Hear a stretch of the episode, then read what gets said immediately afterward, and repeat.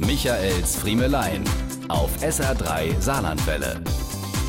Kindissimo grad gucke, ob die Mutter Gottes unrum noch intakt ist.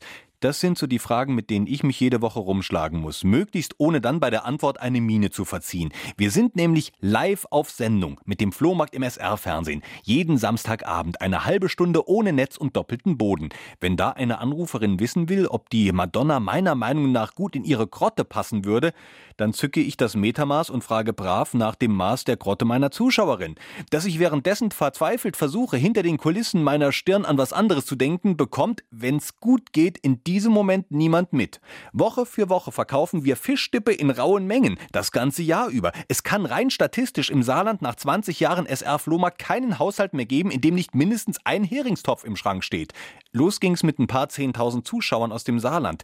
Inzwischen schaut man uns in ganz Deutschland zu. Anrufe aus Sachsen starten Rückführungsaktionen für Erzgebirge Weihnachtsfiguren, die sie bei uns im Studio fernab der Heimat entdeckt haben.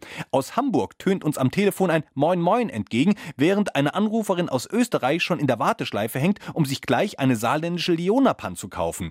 Als wir vor Jahren vom Donnerstag auf den Samstag gewandert sind, dachten alle, oh, das wird schwer, parallel zur Sportschau. Da werden eine Menge Frauen künftig in die Röhre schauen müssen. Glauben wir der Quote heute, haben wir uns die Tabellenspitze gesichert, inklusive einer Menge Kerle, die regelmäßig anrufen und statt dem Tor des Monats auf die Milchkanne und das Modellauto der Woche warten. Schön so. Dann bis zum nächsten Samstag, wenn es wieder heißt, Herr Friemel, sind die Kuchele von dem Schwarzwaldmäde da hinten noch gut fest? Michaels Friemelein. Jede Woche neu auf SR3 Saarlandwelle.